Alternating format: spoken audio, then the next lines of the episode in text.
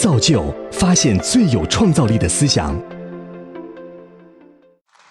大家好，我叫任觉，我今天给大家来讲的是中国女人的身体和性。我们的性和身体到底有发生什么样的关联呢？我最大的一个问题是想说，哎，女人的身体真的是属于我们自己的吗？在历史的阶段上来看，中国女人的身体的这种审美其实是有不同的变化的。在中国的古代有燕瘦还肥的这种说法，所以女人到底要拥有一个怎样的美的标准，往往不是她们自己说了算的。还有一个就是我们的脚，女人的脚其实也不是那么容易的被她们自己所来定义美的标准。在中国古代，这个裹小脚。其实是对中国女性的一个很大的伤害。那现在呢，女人也有这种高跟鞋，也是其实穿了高跟鞋的女孩子都会知道，其实也很痛。但是当这样的美带给我们的是更多的资源。或者是上升空间的一种可能性的时候，这种美的代价还是需要去付出的。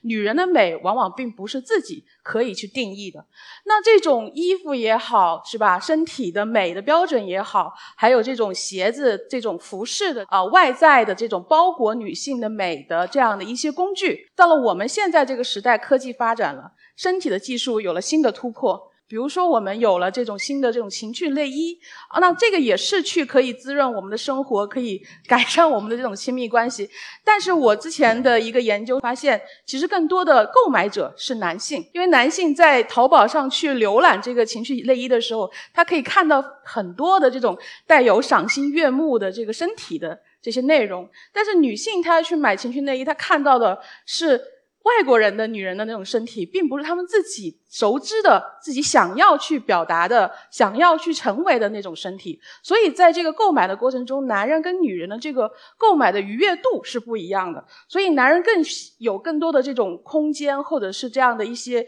愉悦的感受，在互联网上去购买这个情趣内衣。它更多的不是说，哎，使用的效果如何，而是观赏的效果。那同样的，当了技术进入到这个 3D 打印的这个时代。当女人拥有了这样的技术、这样的工具、这样的材质的内容，她可以改写自己的身体，改写自己身体的这种意象。当我们可以用 3D 打印这样比较个人化的工具去表达我们想要获得的这种身体的可能性的时候，一切皆有可能。比如说，我们现在看到的这样一个 3D 打印的婚纱，它是用中国传统的凤凰的纹饰跟这个新的技术去用。啊，新的内容去包裹女性的身体，同时它也带来各种女性可以说，哎，当我是一个自己的认同，是像凤凰一样一飞冲天，可以有自己号令天下的这种可能的时候，技术代表的是女人对自己的一种看法，一种内容的升华，是女性去追求新的可能性的一种渠道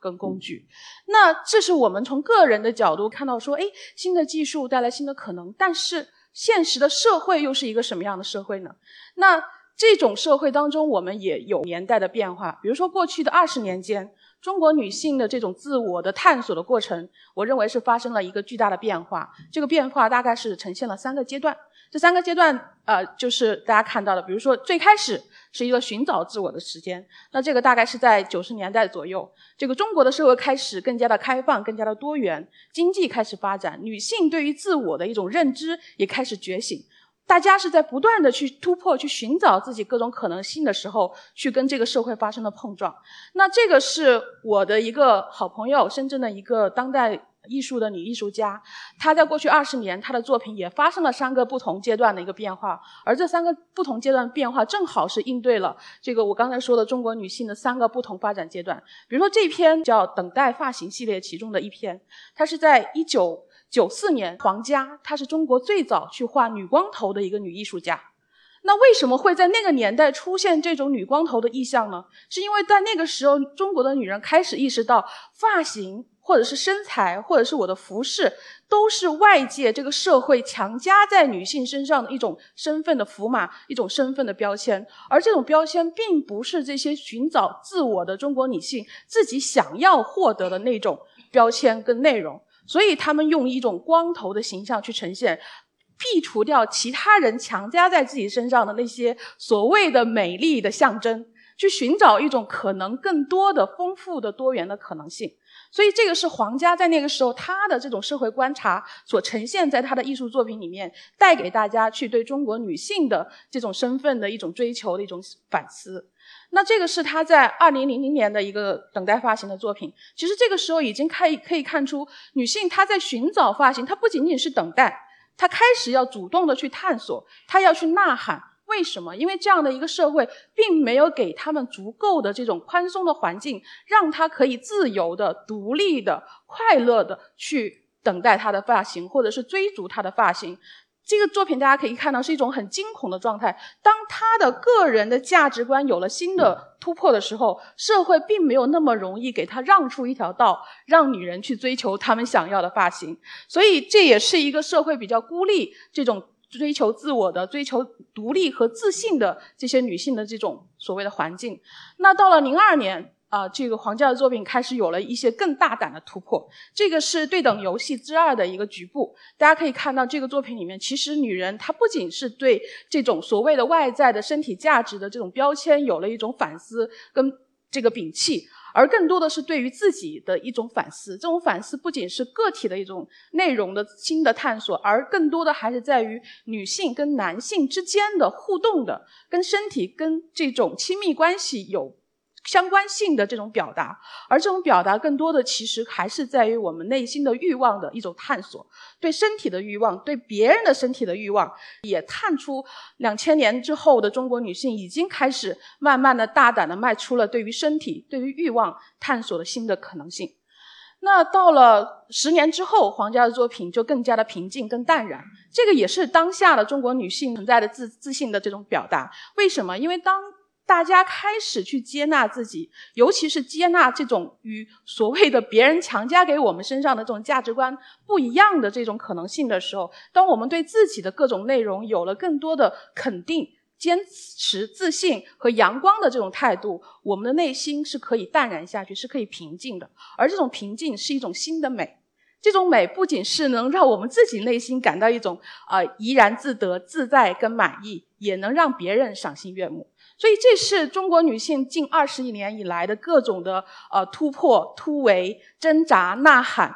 那现实并没有我们想象的那么的美好。比如说，这个作品是一个九零后的艺术家，他用了八个女性的身体的这个雕塑，反映的是不同年龄段的女性的身体的一个现实。这个现实是非常残酷的，因为美丽并不是那么长久的存在于女性的身上。而社会给予我们的认知，或者是女性身体的想象，只是那么一个曼妙的身姿，那么一个美妙的颜值。那现实是，我们的身材是要变化的，我们的人生的故事是有不断的跌宕起伏的，我们是会遇到很多的坎坷的。在这种坎坷的过程中，谁来帮助我们？谁和我们一起共处？其实都是中国女性要面对的问题跟困难。那现实，我认为其实是一个宫寒体制的中国。这也是当下的一些中国的现状。比如说，我们面临的是第四次的单身潮，有将近两亿的单身人口在各个城市的呃方方面面去独立的这个为自己的生活而拼搏。那全国有将近四千万的空巢青年，他们在各种样的生活当中是没有足够的社会支持网络，他们没有家人的陪伴，他们在这个异乡去。为自己的未来，甚至为自己的家人、为自己的下一代去拼搏，但是这个社会给到他们的相关的这种支持网络并没有那么多。我们是一个个体化的中国，这种个体化的中国是强调说每一个人有自己独立的精神、独立的价值观，而这种独立的价值观导致了一个怎样的一个潜在的社会问题，就是我们可能更孤独。那这种孤独的状况不仅是身体的孤独，也是关系的孤独。现在在广州，呃，有研究表明，大概这个呃离婚率已经达到了百分之三十五。李银河也说，婚姻可能就会终结了。在这种情况下，我们怎么去面对我们的这种亲密关系？我们怎么去面对婚姻？怎么去面对家人？这种新的挑战也是导致了一些社会的，比如说职场有各种各样的性骚扰，有这种就业的歧视。女性跟男性同样都会面临相应的这种就业的歧视，而很多的这种媒体也报道了这种大量的性侵女童的这些呃非常恶劣的状况。我们怎么样把我们的下一代带入到一个更加安全、更加和谐、更加美好的这样的一个环境，让女孩子的这个成长可以更加的呃多元跟丰满？那除了这些现实的情况之外，我们在互联网上还有更多的，比如说像裸贷，是吧？有技术的平台去支持这种用身体来换取贷款的这样的一些状况。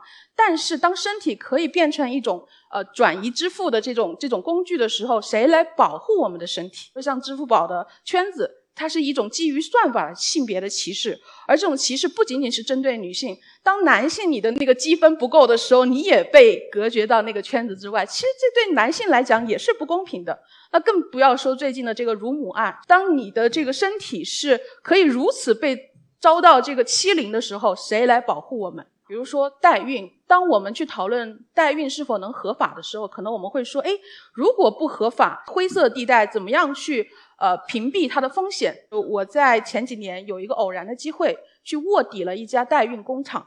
这个代孕工厂里面有十到二十多个这个自愿来做代孕妈妈的这个年轻女性，他们大多是来自于中国的这个农村地区。那他们给我的一个看法是说，代孕就是他们用身体去打工去赚钱，他们和其他的这种劳动者没有任何的区别，是一个非常体面的用自己的能力。去赚取生活的这个成本的一个很大的这个空间跟渠道，他们最大的一个梦想是说，哎，我用我的身体去打工去赚钱，拿回来的钱可以再养我自己的孩子，所以他对于他们来说，这是一个工作的机会。如果代孕，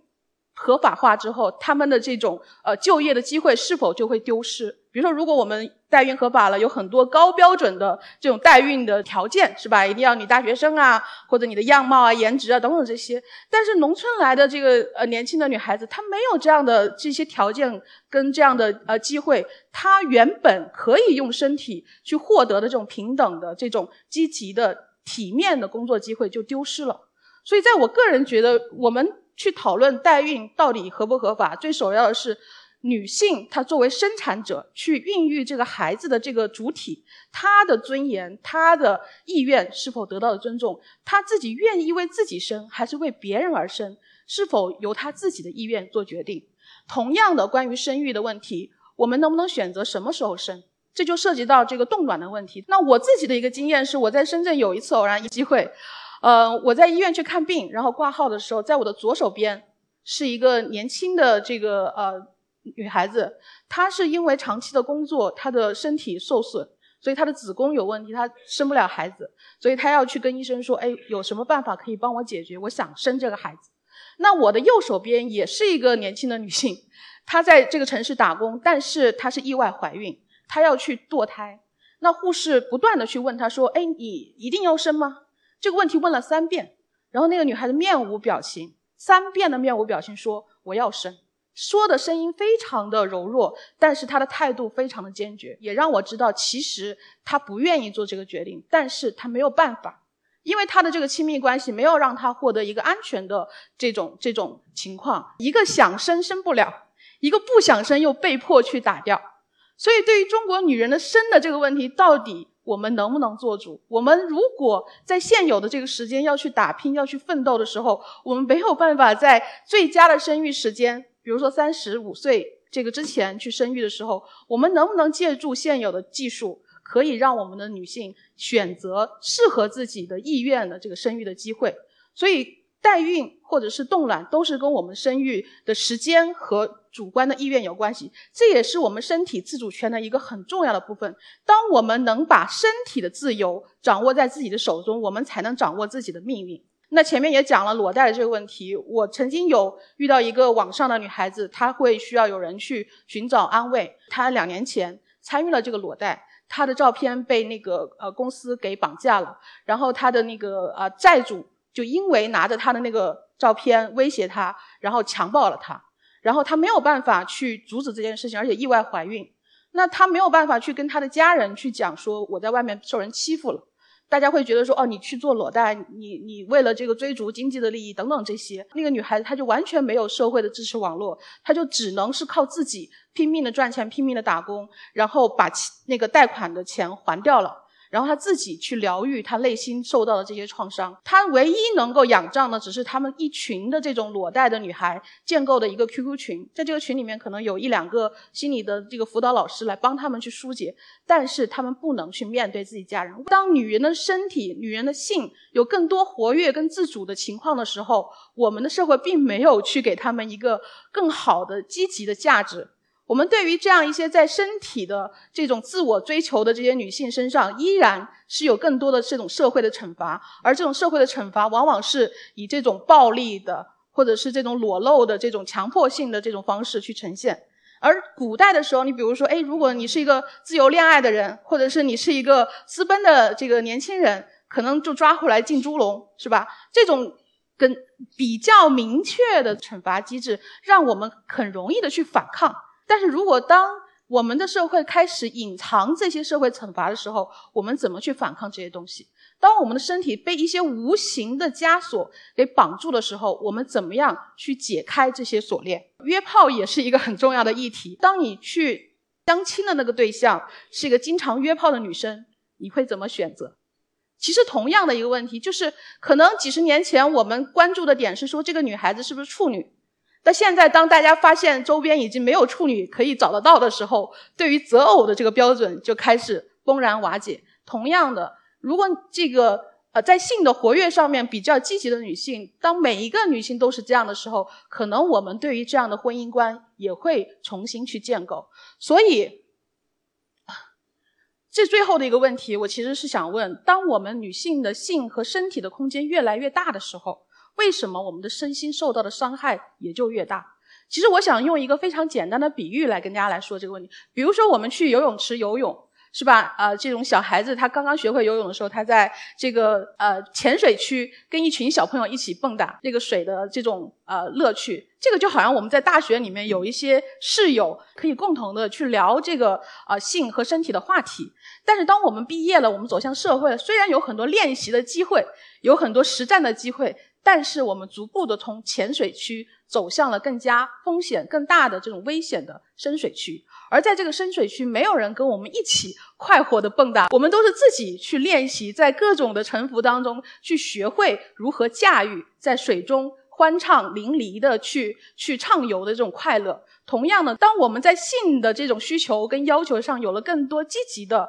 呃这种更好的需求的时候，我们并没有足够的社会支持跟这种安全的社会的环境，帮助我们可以更加勇敢的去到那种深水区、更加风险更大的这个环境中去畅游。所以我其实最终想讲的一件事情，就是说，当我们可以坦然的去面对这种性的内容，去讨论我们的身体，尤其是在比较公开的场合去讨论我们的身体的时候，当中国的女人不再惧怕公开聊性的时候，我们可能才会去拆解那些隐形的束缚在我们每个人身上看不见的那些枷锁，而这些枷锁不仅是绑住了我们每一个女人，也绑住了我们的男人。当女人跟男人都可以在这个比较呃深入的这个性的内容的讨论上可以互相学习的时候，我们的两性关系才会过得更好，我们的亲密的程度才会更加的呃共融共同的发展。因为性是一种知识，